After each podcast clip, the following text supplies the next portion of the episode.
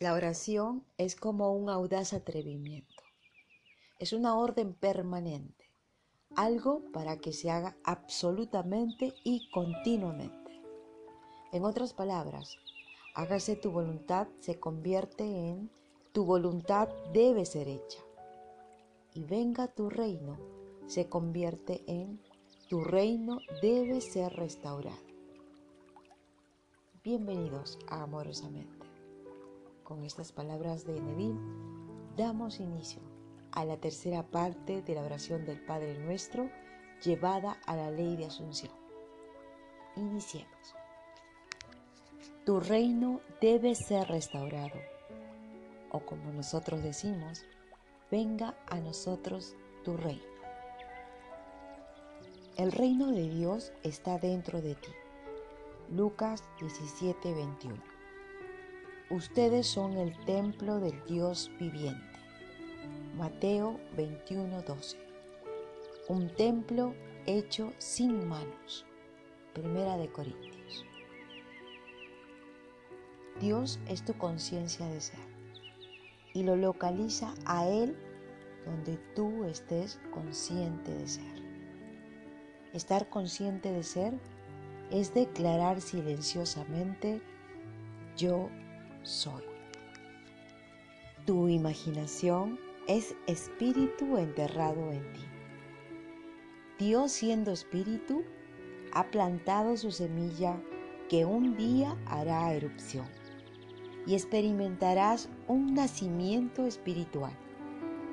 En el tercer capítulo del Evangelio de Juan se nos dice, salvo que un hombre nazca desde arriba, no puede entrar al reino de los cielos. Uno no puede especular sobre el reino de Dios usando imágenes de la tierra.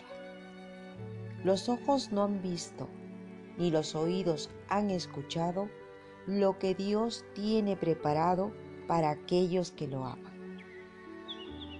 Si tus ojos no han visto, ni tus oídos han escuchado de esa etapa, no intentes especular usando imágenes de la tierra, pues aquí no hay nada que se parezca remotamente al reino.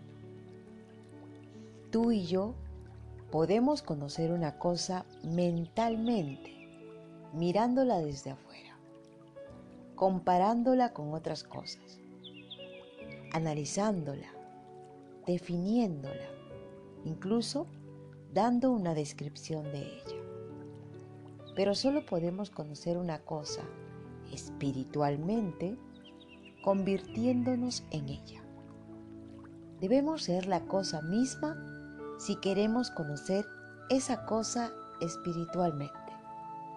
Debemos estar enamorados si queremos conocer el amor.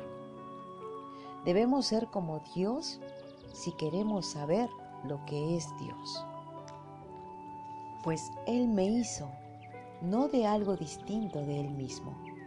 Él me hizo perfecto. Así que Él me hizo convirtiéndose en mí. De modo que Dios se convirtió en el hombre para que Él pudiera conocer al hombre del único modo en que Él puede conocer algo. Pues Él conoce todas las cosas espiritualmente y Él las llama muy buenas.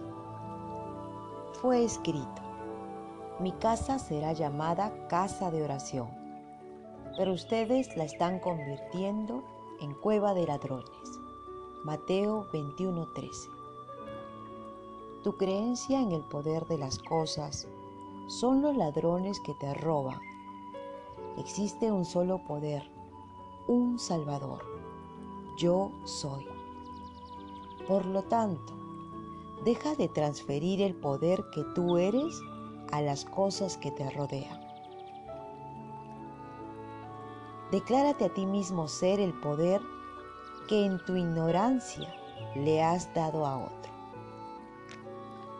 Deja de mendigar y clama que ya eres aquello por lo cual estás mendigando y tú saltarás de tu mundo paralítico hacia el mundo de la libertad.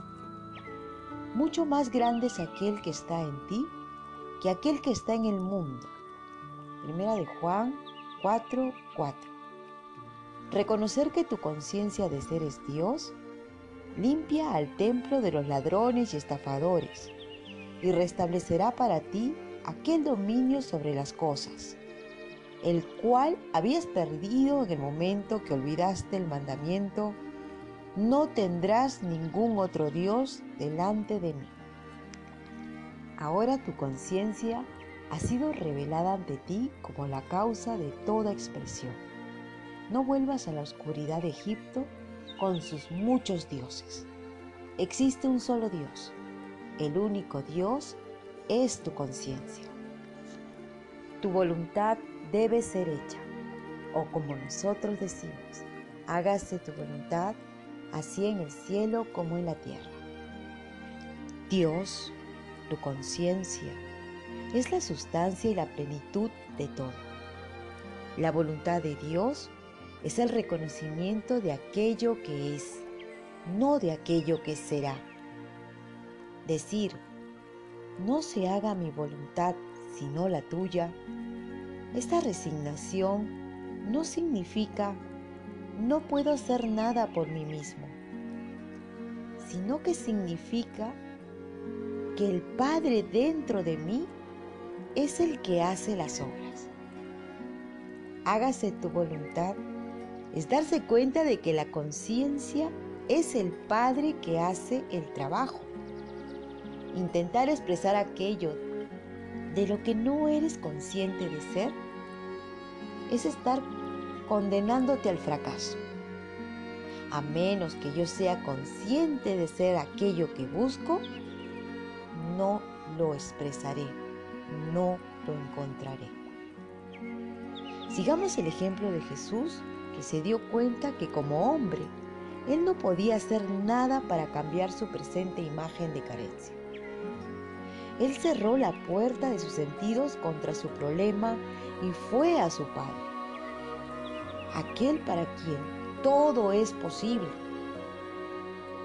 Habiendo negado la evidencia de sus sentidos, Jesús afirmó ser todo lo que un momento antes sus sentidos le dijeron que no era sabiendo que la conciencia expresa su semejanza en la tierra, él permaneció en la conciencia reclamada hasta que las puertas, sus sentidos, se abrieron y confirmaron el gobierno del Señor.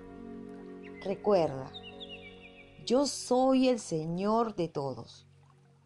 Nunca más uses la voluntad del hombre que afirma, yo seré Sé tan resignado como Jesús y afirma, yo soy aquello.